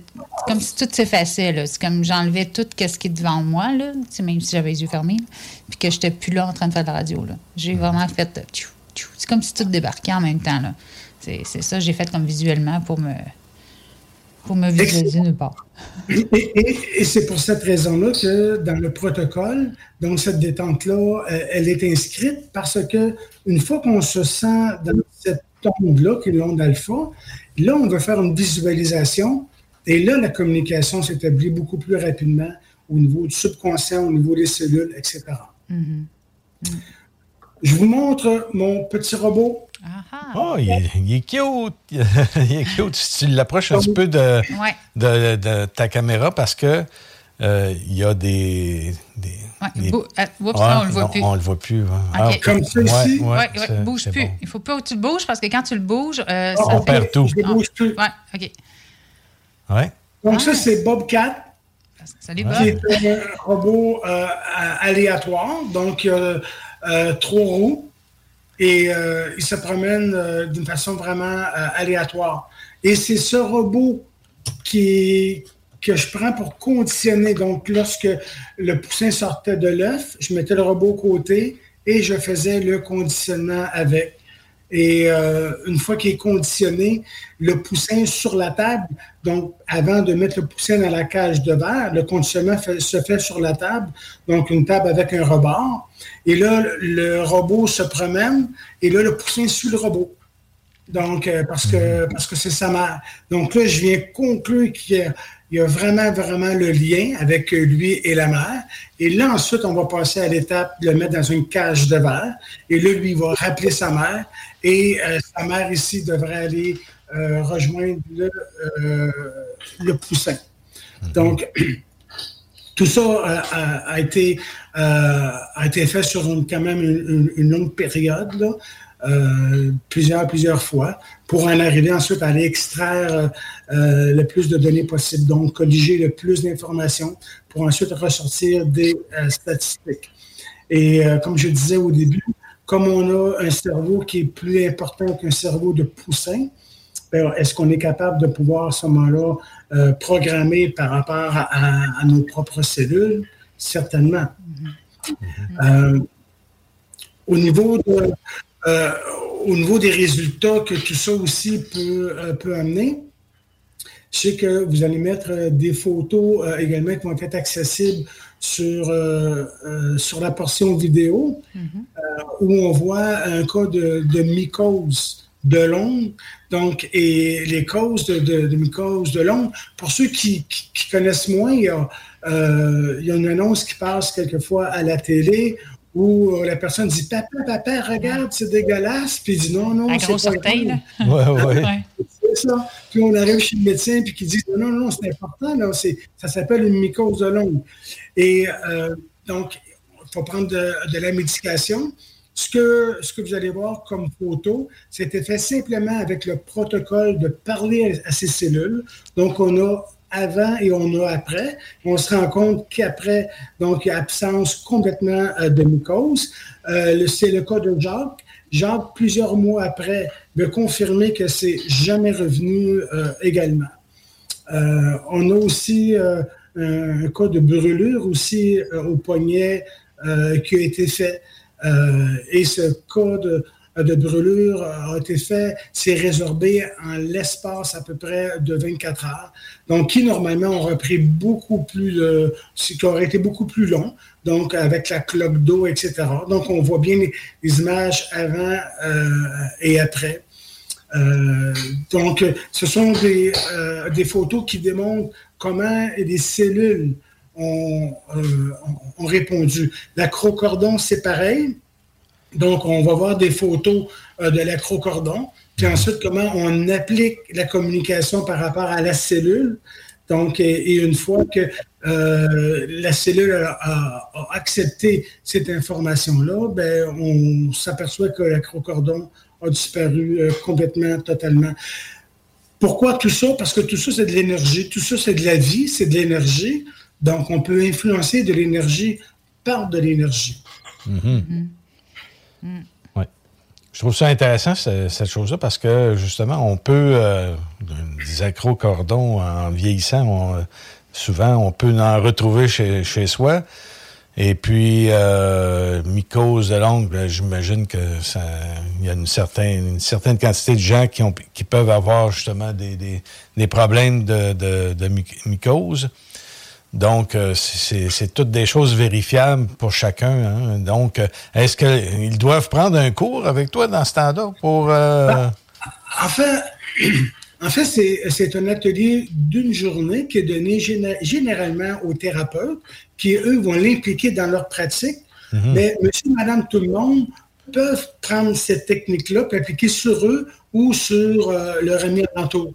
Donc, ce n'est pas une obligation des thérapeutes. C'est euh, relativement simple. Les outils, sont, on les expérimente durant la journée. Donc, durant, c'est un atelier de 7h30, en fait. Donc, et on expérimente tout au long de la journée et à la fin, euh, la personne est capable de pouvoir refaire ces, ces techniques-là. Euh, on donne également, euh, d'ici la fin du mois, on donne un vidéo tutoriel aussi également. Euh, ça devrait être prêt d'ici la fin du mois. Et où il va y avoir des périodes de, communication avec les élèves où je vais répondre aux, questions. Donc, les élèves vont faire la formation sur le vidéo tutoriel. Ensuite, il y a une période de questions à toutes les semaines où les gens pourront poser leurs questions. Et là, je pourrais être en mesure de pouvoir les guider davantage. Mais c'est rien de, très, très compliqué. Euh, sauf qu'il faut avoir le bon algorithme, il faut aller prendre les séquences par rapport aux séquences. Et ceux qui veulent après ça aller beaucoup plus loin pour essayer de comprendre qu'est-ce qu'il y en est par rapport à la physique quantique, ben, eux peuvent le faire par la suite pour comprendre le pourquoi des choses. Moi, je suis plus un technicien en ce sens que euh, je, donne plus la façon de procéder pour arriver à un résultat. Mhm. J'explique également dans le livre, je donne euh, des statistiques au niveau de la recherche. Mais au niveau de l'atelier, je ne parle pas vraiment de toutes ces statistiques-là parce que, euh, parce que les, gens ne sont pas tous intéressés, à moins d'être scientifiques, de dire qu'ils veulent les moins. Ce qui est important, c'est le résultat. Est-ce qu'on va avoir certains, euh, certains résultats? Donc, dans, certains cas, oui. Dans certains cas, non. Tout dépendant également aussi euh, des croyances des personnes. Et c'est là, une croyance, c'est une pensée aussi une pensée, euh, c'est une énergie aussi euh, également. Mm. Puis aussi, ça doit faire aussi avoir un bon effet aussi avec, euh, si c'est beau de faire, mettons, pendant un certain temps, telle, telle affaire pour, mettons, comme, comme un bobo, comme une brûlure, exemple. Mm-hmm. Mais le restant de la journée, il faut faire attention à nos pensées aussi, parce que sinon, on risque de tout défaire ce qu'on a fait aussi pendant qu'on faisait ça. Là. Oui, et c'est pour cette raison-là que même dans le protocole que j'enseigne, donc il y a une partie où on fait l'écoute. Donc, on va enregistrer une phrase spécifique qu'on laisse tourner en boucle, comme ça, à l'ordinateur, euh, peu importe. On laisse juste tourner ça, on ne porte même pas attention, mais sauf que le subconscient, lui, va toujours prendre ce message-là pour venir le renforcer. Et, ça, des expériences comme ça, euh, et à un moment donné, euh, expérience où j'ai où j'ai dit wow, ok. Je passe devant une cour d'école primaire. Ça, ça fait plusieurs années de ça. Je passe devant une cour d'école primaire et euh, ce que j'entends, des petits bouts de choux entre eux autres, c'était des sacs, des sacs. En fait, c'est comme s'ils étaient à l'église. Puis là, je me suis dit, ces enfants-là, blasphémait exactement le même ton que si c'était un adulte. Exactement la, même prononciation, le même ton comme si c'était un adulte. Et là, je me suis dit, c'est pas son père ou sa mère qui ont dit Écoute, François, viens ici. Et on dit ça comme ça.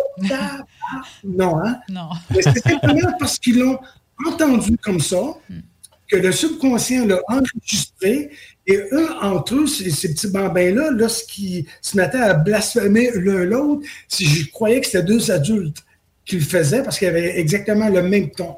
Donc, ça, c'est de la programmation vraiment, vraiment négative en soi, mais c'est de la programmation. Donc, si on part de ce principe-là, que ça, ça peut être fait d'une façon inconsciente, est-ce qu'on peut le faire après ça d'une façon consciente? C'est-à-dire, au lieu de mettre un blasphème, on va mettre une phrase qui nous est positive à place. Cette phrase-là, on va la laisser jouer pour que notre subconscient puisse l'entendre, puis même la laisser jouer toute la nuit s'il faut, même si on ne l'entend pratiquement pas, le subconscient va enregistrer et à un moment donné, on va trouver étonnant qu'on a atteint certains changements, certains, certains objectifs, qu'on se sent euh, plus en, sécurité dans certaines situations, etc., selon les phrases qu'on va euh, qu'on va s'être servi. Et dans l'atelier, ben, j'explique comment, comment monter euh, ces phrases-là également. Ah, mais c'est super bien ça. Mm. Oui. Puis, euh, tu parlais justement de, ton livre. Est-ce que tu peux nous... Je vais présenter un petit peu à, l'écran pour ceux qui, qui, le voient en vidéo, mais je vais le décrire un peu. on le voit-tu un peu ici? Communication cellulaire par la pensée. Ça, c'est une nouvelle édition. Donc, euh, tu as fait euh, plusieurs livres euh, comme ça. Tu nous as vendu plusieurs. C'est la deuxième, oui. Oui. Et puis, c'est toi qui es l'auteur. Puis là, on parle de protocole d'intervention finalement, euh, c'est un livre qui, euh, qui peut ouvrir l'esprit euh, à bien des gens. Puis tu cites plusieurs personnes aussi là-dedans. On parle de Bruce Lipton, on parle de Masuro Emoto, des expériences qu'ils ont fait en fin de compte, l'œuvre de Georges Lakowski. Lavkovski, il faut, faut que je t'arrête là-dessus, Denis. Oui. c'est un génie, ce gars-là. Un génie il faudrait, je ne rentrerai pas trop, trop dans les détails, mais bref, la fameuse règle à calculer, la fameuse règle à calculer pour que les trains puissent prendre une courbe sans dérailler, c'est lui qui le fait à la Première Guerre mondiale. Hmm. Donc, c'est lui qui a inventé cette, cette règle-là pour que les Français puissent réparer le plus rapidement possible euh, les, euh, les chemins de fer. Comme j'étais à la STM, nous autres, on devait faire euh, des courbes justement de, de freinage, des euh, justement euh, s'a- s'arranger pour les vitesses et tout. Puis il faut prendre compte de- du poids de qu'on a dans le dans le véhicule et tout. Puis j'imagine que tout ça découle de ces. Découle exactement, c'est lui, lui. Qui, est, euh, qui est l'inventeur. Mais non seulement qui est l'inventeur de ça, c'est également un espion euh, pour le gouvernement français lors, euh, euh, lors de la guerre. Mais c'était avant tout, c'était un, chercheur, un médecin, et lui, il a travaillé sur les, la problématique tellurique avec les mauvaises ondes telluriques. Ah ouais. Donc, et c'était un des premiers à inventer un, un appareil pour pouvoir les déceler. Et euh, le travail qu'il a fait avec d'autres collègues allemands et britanniques. Donc, euh, et ça, on le retrouve aussi, euh, quelques statistiques dans le livre. Il a pris trois villages. Écoutez bien ça, ça, c'est intéressant. Parce que le centre de recherche, on travaille là-dessus aussi. Vous allez voir, il y a, déjà de la recherche qui, qui déjà été établie. mais on n'a pas terminé là. Et il a pris trois villages. Sur ces trois villages-là, il y a 78 maisons. Dans ces euh, 78 maisons-là, il y a des gens qui sont décédés de cancer. Toutes les gens qui sont décédés de cancer étaient tous sur des fers telluriques. Tous. Les personnes qui, avec, euh, euh, avec lesquelles, dans les maisons, qui ont eu aucune approche par rapport à une maladie importante ou bien un cancer, eux, il y avait absence totalement euh, de, euh, de rayons euh, telluriques négatifs. Donc, et là, on est dans les années euh, 30, là. on est dans les années 20-30 quand on a fait cette recherche-là. Et c'est cette recherche-là qu'on essaie de reprendre parce que au lieu de le faire avec un radiesthésie, donc je peux le faire avec mon pendule, je le fais.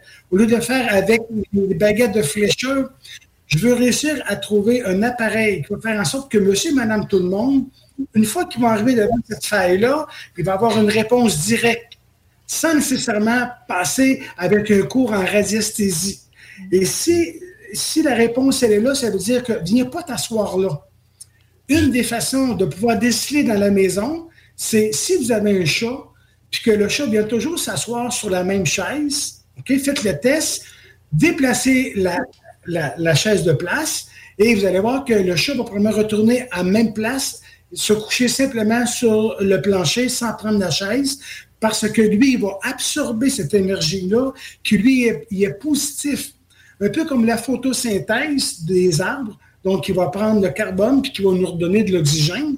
Mais les chats, eux, ont besoin de cette, euh, de, de cette vibration-là qui, pour l'homme, c'est un poison. Mais pour le chat, lui, c'est bénéfique.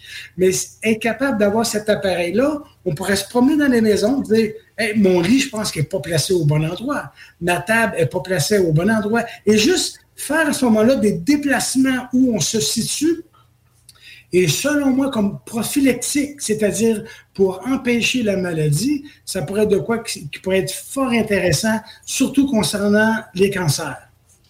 Je ne sais pas si euh, oui, je sais pas si ça existe, ce- cet appareil-là, mais je me le procurerais. Hein. Ça, C'est c'est là-dessus sûr. qu'on est en train de travailler pour le créer. Wow, ouais. Fait qu'on va passer au commanditaire et puis euh, on revient tout de suite après avec euh, Normand Sévigny. Écoute, c'est vraiment euh, passionnant. Euh, je- euh, J'aime bien ça, notre tournure euh, pour l'émission. Alors, euh, revenez-vous nous tout de suite après. On, a, on revient tout de suite avec Normand par la suite.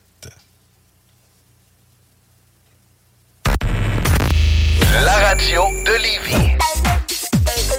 De Lévis jusqu'au 29 juin 2023. Écoute ça.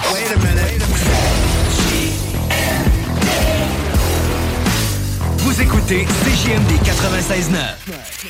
Avertissement. Cette émission a pour but de porter l'auditoire à réflexion. C'est pourquoi la direction de la station souhaite vous rappeler que chaque affirmation mérite réflexion. Il ne faut rien prendre comme vérité simplement parce que c'est dit, car tout ceci demeure des théories ou la perception de chacun. Nous vous recommandons de garder un esprit critique et sceptique sur ce que vous entendez ici comme ailleurs. Bonne écoute, bonne réflexion. Bienvenue dans la zone.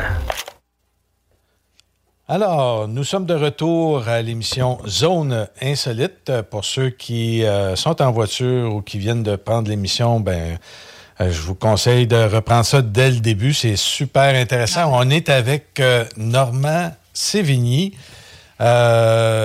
hypnothérapeute. il a enseigné l'hypnose, il a enseigné le PNL. Il là, il est dans un centre, il a ouvert un centre de recherche. Et on parlait de son livre, Communication cellulaire par la pensée.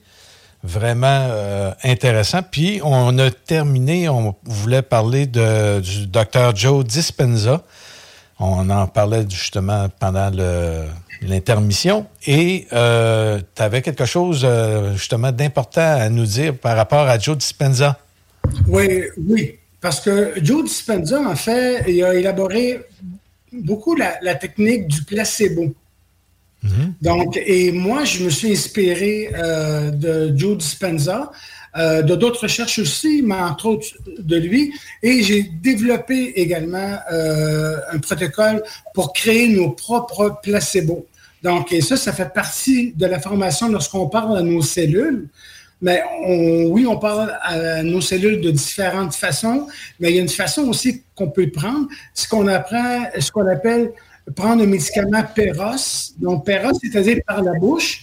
Donc, notre subconscient là, est habitué depuis des années et des années qu'à chaque fois qu'on prend un médicament, on a l'impression qu'on le prend parce qu'on sait qu'il devrait agir. Mm-hmm. Donc là, les placebos qu'on montre, que j'enseigne, comment qu'on va créer un placebo et on va le prendre comme vraiment un médicament.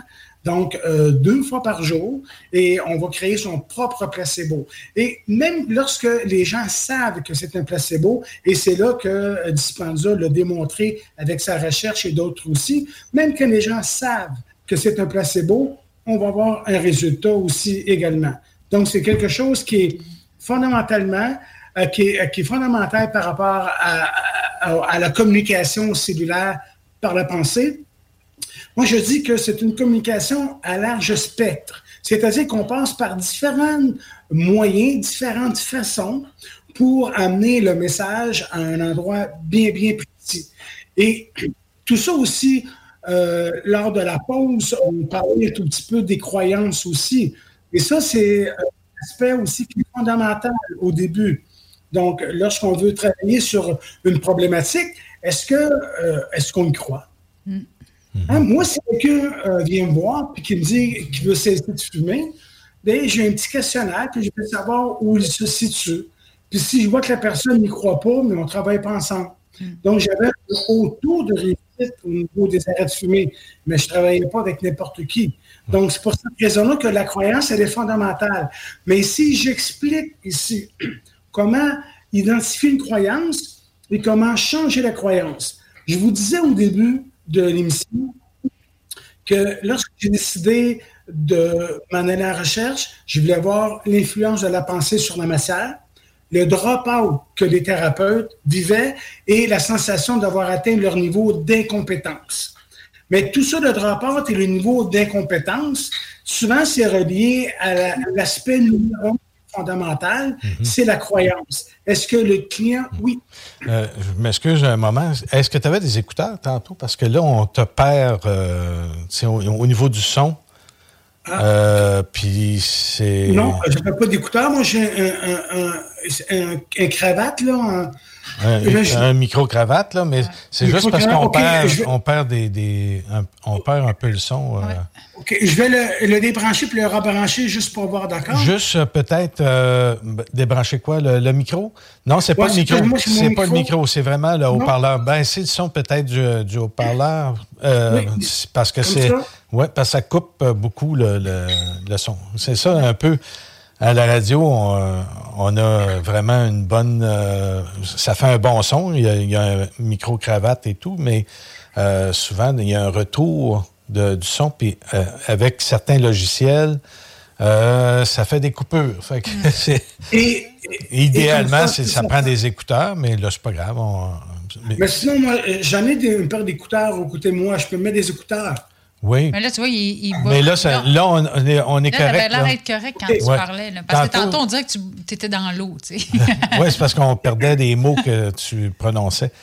Euh, je m'excuse, je t'ai coupé là, dans, dans tout ça, mais euh, je trouve ça intéressant pour euh, ce qui est de, de- de Joe Dispenza. Puis peut-être une anecdote que j'ai à raconter là-dessus, moi, c'est que justement, quand je m'en vais chez le dentiste, on fait un nettoyage. Puis bon, mais à l'occasion, ben, ils disent tout le temps, ah ben, on va surveiller telle affaire, on va surveiller telle autre affaire. Puis, puis deux, trois fois, deux, trois ans plus tard, ben, peut-être qu'on devrait euh, euh, enlever euh, tel, euh, là, tout ça. Euh, ça n'a pas beaucoup progressé, ben, tu sais. Euh, fait que là, euh, bon, ben, c'est, c'est-tu juste en surface? Fait que là, euh, ben, il dit oui. Il dit c'est pas mal en surface. Ben, j'ai dit, donne-moi pas de piqûre d'abord. Tu ne pas Ben, faire geler. Je voulais pas me faire geler parce que moi, là, je trouve ça très désagréable. On est deux, trois heures, sinon plus, là, Mhm. à, à voir se dégeler. Là, euh, moi, Ah, je ça- ne change pas de. de- Ah, là, j'ai changé le. Euh, puis, je trouve ça désagréable quand ça dégèle, puis ça. Fait que là, j'ai dit, j'aimerais mieux euh, pas être euh, piqué. Ben là, il dit, écoute, t'es, sûr? Là? Il dit, si je pogne un nerf, puis là, ou des, nerfs, ça dépend de la quantité de, nerfs qu'on peut toucher. là. Fait que, ben, j'ai dit, ben, je vais vais prendre le risque. J'avais commencé ça à faire ça avec, avec lui euh, précédemment, quelques années de ça, de ça. Et puis, quasiment à chaque fois que j'y vais, euh, je lui demande de pas me de ne pas me geler. Fait que là, il est toujours un peu craintif, là, tu sais. il dit, ben, je dis, garde, je, je sens rien. Je, je le sens pas. Fait que, on dirait qu'on se fait une auto-hypnose, euh, tu sais, on... C'est, c'est de l'auto-hypnose donnée, puis je pourrais même aussi te donner un petit truc aussi, si, si tu le souhaites. Euh, ben oui. Il y, a, il y a déjà plusieurs années, euh, quand j'allais chez le dentiste qui était près de l'école d'hypnose, donc euh, les premiers temps, je lui disais non, euh, j'ai pas besoin d'être gelé, je m'en vais en auto-hypnose. Donc la dentiste, elle me dit oui, mais vous savez que non, je m'en vais en auto-hypnose. Elle dit OK, c'est très bien. Elle avait des réparations à faire. Puis elle s'est mise à faire les réparations, puis elle avait sa fameuse turbine, donc euh, qui, qui tourne puis qu'on entend, la fameuse turbine. Puis elle était stressée, vraiment, vraiment, vraiment stressée. Puis elle a fait tout le travail au complet. Après ça, je lui dis, euh, je sais pas mal stressé, hein. Elle m'a dit, je voulais pas. euh, J'ai dit, écoutez, votre turbine, là, quand je l'entends, moi, je suis en moto sur une route, puis je me promène sur la route en moto. Hey, c'est Fait bon. que chaque fois que vous faites tourner votre turbine plus vite, là, ben moi, là, je saute de plus en plus en moto. Ça, fatigant. Peut-être que la prochaine fois, ça va prendre plus votre temps. Fait que des fois que j'y retournais, des fois, elle avait une nouvelle assistante dentaire qui préparait le coton, puis euh, je disais non, je n'ai pas besoin. Elle regarde la dentiste, elle dit non, lui, il n'en a pas besoin. Ça, c'était, ça, c'était à Montréal quand j'avais l'école. Ah, Maintenant, ici, mon dentiste, euh, il est, il est à Rimouski. Quand je, quand je suis arrivé là, ça ne me tentait pas d'y rencontrer encore tout ça au complet. Ils sont tellement stressés, stressés. Donc, ils m'ont dit, ouvrez la bouche, on va vous geler. J'ouvre la bouche, puis me gèle. Parce que je trouve ça tellement compliqué de tout leur expliquer, Ouais. de les mettre à stresser, que là, je leur dis, écoutez, OK, on gèle, puis on, puis on répare, puis c'est terminé. Mais quand j'étais à Montréal, jamais, jamais, jamais j'avais d'anesthésie. là. On, on pouvait facilement rentrer en transe et c'est ce que tu fais. Donc, euh, exactement ce que, ce que tu fais, tu rentres en auto-hypnose. Le truc que je te donne, prends les sons qui, qui y sont, puis promène-toi en moto. Tu vas voir que c'est encore euh, beaucoup plus facile de pouvoir faire euh, le vide avec tout ce qu'il y a à l'extérieur parce que tu es en train de prendre ce qu'il y a à l'extérieur, tu es en train de créer ta propre réalité sur une moto.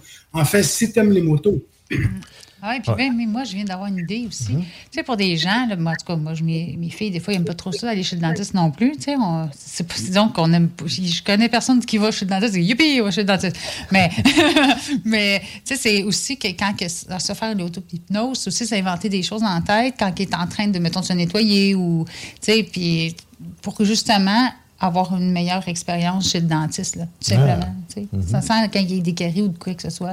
Oui, oui. Oui, parce que moi, justement. On va leur faire écouter ça. oui, c'est ça. Hein, faites écouter ça à vos enfants Ben là, à la ben maison. oui. là, Ben, même les petits-enfants, des fois, là. Oui, oui, ben oui. C'est stressant, ouais. Le- le- le- moi, mon petit gars, là, tu vas le voir quand il est chez le dentiste, là, il a les jambes là, toutes toutes raides, là, avec les jambes. Il est même, puis. Je suis pas très bonne. là. Mais c'est vraiment ça, là. Il est fou stressé, là.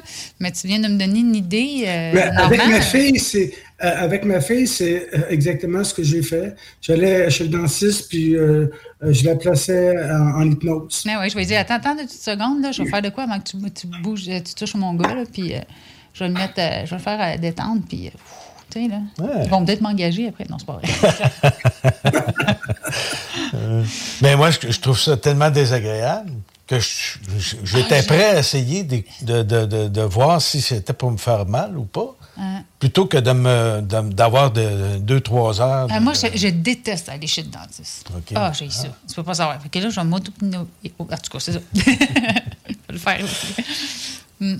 Euh, mais moi, j'ai une petite question aussi à rapport avec Joe Dispenza. Tantôt, euh, Normand, tu as parlé comme quoi que quand le placebo, euh, que même si tu sais que c'est un placebo, ça peut fonctionner, est-ce que euh, ça prend plus de temps, par exemple, ou ça... Non. Non? OK. Non, les, les, euh, les recherches démontrent c'est simplement la croyance qu'on va avoir au fait qu'on va avoir un résultat. OK. On sait Donc, que ça va marcher. C'est c'est exact. Et, et c'est exactement la même chose également qui se, pro- qui se produit avec les vrais médicaments aussi. Donc, avec les vrais médicaments, lorsqu'on a la croyance, lorsqu'on prend euh, une Tylenol et autres pour un mal de tête, que les gens ont la croyance que le mal de tête va partir dans les 20 minutes parce qu'il a pris sa Tylenol, bien, il y a une partie du vrai médicament qui agit, mais il y a une partie également placebo aussi qui, euh, qui agit également. Donc, tout ça est une question de croyance, et c'est ça que je disais que la croyance, elle est fondamentale euh, au niveau, peu importe au niveau euh, des traitements qu'on va faire. Si la personne croit qu'elle ne peut pas atteindre des objectifs, elle a une fausse croyance par rapport à ça, bien là, on doit, nous, ce qu'on fait dans, le protocole, la première partie, on va les travailler sur ces croyances-là, on va les identifier, et ensuite, on va être capable de pouvoir les changer. Donc, il y a des techniques que, que j'utilise, donc que j'ai mis sur pied pour pouvoir changer ça assez rapidement pour pouvoir ensuite atteindre les objectifs. Justement, je vois ça ici dans le livre. Il y a protocole. Il y a, je vois, huit protocoles de- pour différentes affaires, euh, que des allergies, de l'asthme, tendinite, euh, même euh, cancer et le gène P53. En tout cas, euh, il y, a- il y a plusieurs affaires, là. MICI, Parkinson, euh, tumeur maligne. euh, en tout cas, il y, en a des protocoles. Oui, il y a, effectivement des protocoles et dans l'atelier, j'enseigne à monter des, euh, des protocoles pour, euh, euh, pour type de- d'approche ou de type de pathologie. Mais ce qui est important de, de retenir, puis que tes auditeurs également euh, doivent comprendre, c'est que le centre de recherche ne, fait, ne, ne fera aucunement mention de quelque traitement médical. Chacun des protocoles relevés dans, dans cet ouvrage ou dans l'atelier a pour but premier de transmettre de l'information aux cellules, et ça indépendamment de la pathologie ou du diagnostic et qui est donc convenu que seul un professionnel de la santé peut émettre un diagnostic clinique ou un traitement quelconque. Donc, nous, ce qu'on fait, on fait une communication avec la cellule. Oui, je suis bien euh, d'accord avec ça. Puis en plus, je pense que c'est ce qu'on fait.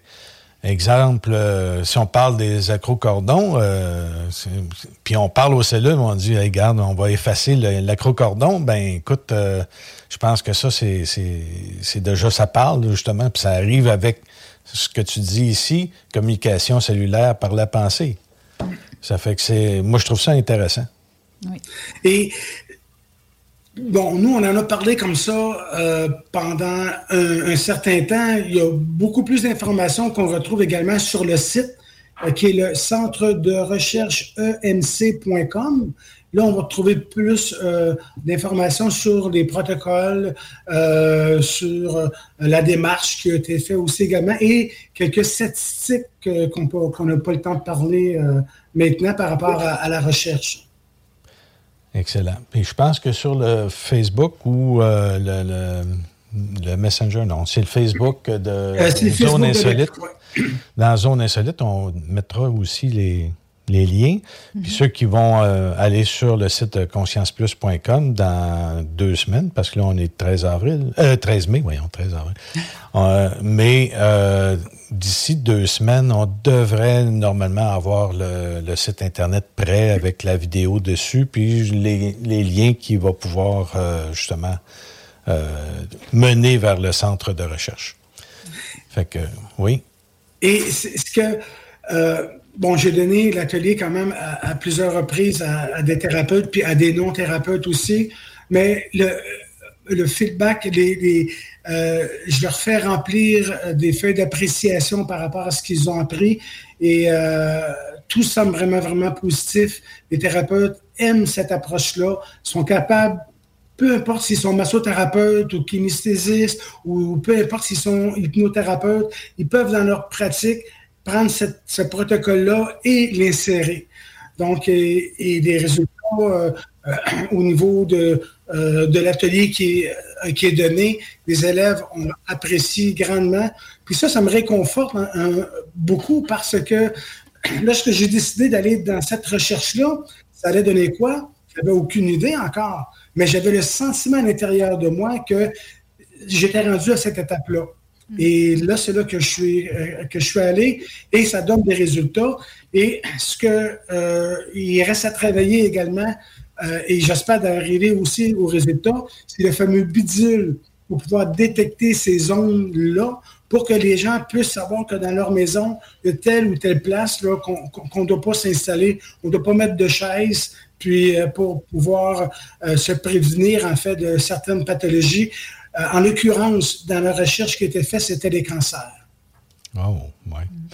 Ben, euh, j'aimerais ça, moi, avoir ça, cette, cette bidule-là. Là. Écoute, euh, c'était quel, euh, quel professeur qui avait fait ça? Je ne sais pas si on peut retrouver des, des, des choses là-dessus. Euh, c'était en France, ça? Euh, Euh, ça, ça a été conçu en Allemagne. J'ai Monsieur, Lakowski, hein? Ouais, c'est ça, exactement. Le livre que j'ai de lui, euh, il s'en est, fait 500. J'ai le 4- 492e. Oh. Euh, il n'est plus euh, hésité.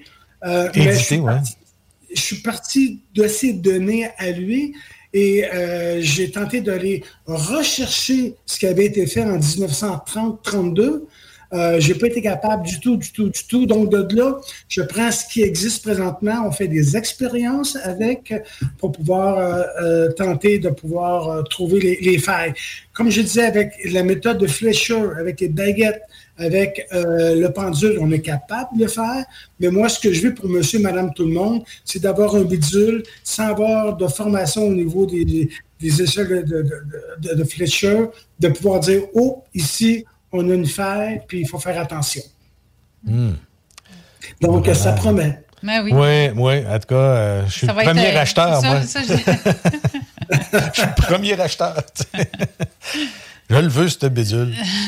Ben, c'est intéressant. Ça peut être intéressant pour euh, notre famille, ça peut être intéressant pour nos amis, euh, ça peut être intéressant. Même quand Ouais. on se construit, quand on construit une nouvelle maison, Oui, là, ben quand oui, quelqu'un, mettons, tu sais, qui se fait l'autoconstruction, là, Mhm. là, tu dis, bon, OK, où je vais mettre, tu sais, achètes un terrain, mettons, un bon grand terrain, où jamais ma, ma- ma maison, là, ça pourrait avoir un impact de savoir où tu vas l'installer. Pour les contracteurs aussi Ouais. qui, qui y croient, là, parce que, comme on dit, euh, ça, ça va toucher les gens Ben, qui y croient, là, mais c'est ça. mais c'est ça, c'est sur mes contracteurs, là, tu sais, bon, OK, la maison, on va la reculer de deux pieds, ça va être mieux, ou, tu sais, Mhm. ça serait...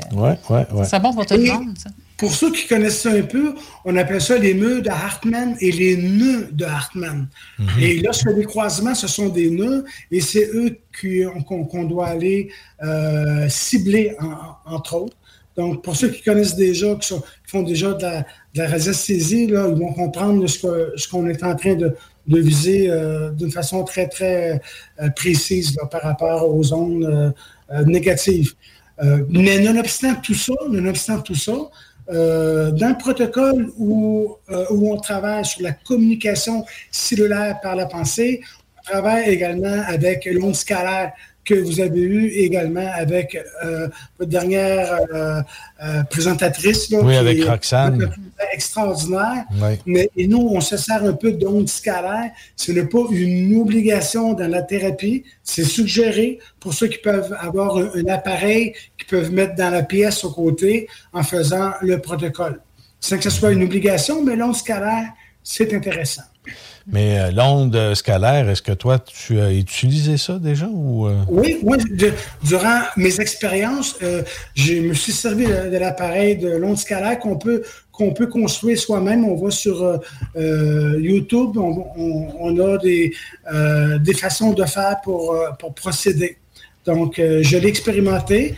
Il n'y a pas, je ne peux pas dire que j'ai pas vu une réaction majeure au niveau du changement, comme pour les cristaux. Donc, il n'y a pas vraiment euh, de quoi de majeur. Euh, mais si on peut bonifier, parce que tout ça, on parle des fameux neutrinos, donc ces fameuses particules qui font en sorte que ces particules-là, sans reprendre tout ce qui était fait à l'ancienne émission, c'est ça qui nous permet de vivre. Parce qu'on a pris des lapins qu'on a mis dans des cages là, vraiment, vraiment fermées, euh, des, des, cages Faraday, en fait, des, des cages de ciment, qu'on a vraiment euh, fermées, qui étaient abreuvées, qui étaient nourries, qui étaient, où on avait euh, une, lumière pour faire des cycles de 24 heures, qui pourtant, après huit jours, les lapins mouraient. Parce qu'il oh. y avait absence de neutrinos, donc absence de, cette fameuse onde scalaire également. Donc, c'est quelque chose qui, euh, euh, qui est fondamental pour, euh, pour la survie, pour la vie, entre autres. C'est quoi la particule qui traverse la Terre bord en bord sans être affectée? C'est tout ça, les Exactement. Oui, mais même si on fait une cage de, de, Faraday. puis... oui, si tu fais une cage de Faraday, elle, elle ne la traverse pas. Mm-hmm. Donc, elle traverse la Terre parce que, parce que la Terre, elle, elle est traversable par la particule.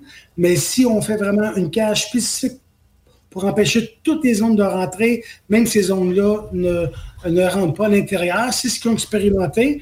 Puis euh, les lapins, après huit jours, mouraient, euh, mouraient euh, tout, simplement, même s'ils étaient abreuvés puis nourris. Mais euh, il y a aussi un autre phénomène que je pense qui est différent des neutrinos, parce que justement, s'ils traversent la Terre, c'est pas eux autres qui seraient responsables de ce que tu viens d'expliquer. selon moi, mon mhm. opinion personnelle, c'est plus une question de, de, cage Faraday, justement. C'est parce que les, la, cage de Faraday peut aussi être... Euh, euh, une cage qui empêche le, le, taux vibratoire de la Terre, là, si on peut dire. Tu sais, les ondes, euh, comment ils appellent ça? Non, euh, il y a une fréquence de 7 Hertz. 7.83 Hertz. C'est ça, puis il a augmenté énormément. De Schumann. C'est ça. Je pense que c'est plus ça, hein, parce que j'ai eu, j'ai participé à un moment donné à une, une expérience que quelqu'un m'a m'a fait là, avec un, espèce de matelas magnétique euh, qui reproduisait les ondes de, de, Schumann. Et puis, lorsqu'on était installé avec ça, j'avais des, lunettes euh, qui, qui, avaient des, des LED tout le tour, mais euh, le, ce que j'ai pu m'apercevoir, c'est que euh, ah oui, on, on, arrive tout près de la, fin de l'émission. bref, là, je, je cours là-dessus pour dire que euh, les astronautes, quand ils sont allés à la Lune, apparemment, il y avait ça pour pas euh, justement arrêter les cellules de fonctionner. C'est comme si on est des robots finalement, puis qu'on a besoin de cette énergie-là pour être capable de de bien survivre euh, dans, dans notre environnement. Dans notre environnement. Fait que le- les changements magnétiques de la Terre, on devrait Hey. avoir peur de ça. Denis Pascal, j'aurais pu vous parler également de euh, l'épigénétique euh, Oui. que j'ai utilisé et de l'anti-épigénétique. Il va falloir remettre ça. Oui, absolument. Écoute, regarde, c'était trop court le temps. Hein, Tu te demandais si on allait faire une heure, imagine. Alors, merci beaucoup, euh, euh, Normand. Et puis, euh, on va sûrement revenir à un autre moment pour parler encore de tes expériences et tout. Parce que tu en as eu une puis un autre. euh, fait qu'on aurait pu en, en parler encore pendant longtemps. Et puis, merci à tout le monde. euh, Et puis, venez sur euh, le site euh, de Zone Insolite. On va mettre des références pour le centre de recherche de Normand. Et aussi sur conscienceplus.com pour pouvoir voir l'émission au lieu de juste l'écouter. Il va être en quatre sections, fait que si vous êtes, vous pouvez en écouter 25 minutes, ben vous en écoutez 25 minutes. Plus tard, vous prenez l'autre partie qui est encore euh, 24 à 25 minutes, etc. Alors, merci Normand, merci tout le merci monde. Oui, et puis merci euh, Pascal et, et Denis. parfait. Bye bye. À la prochaine. Au revoir. Au revoir. Talk, rock and hip hop.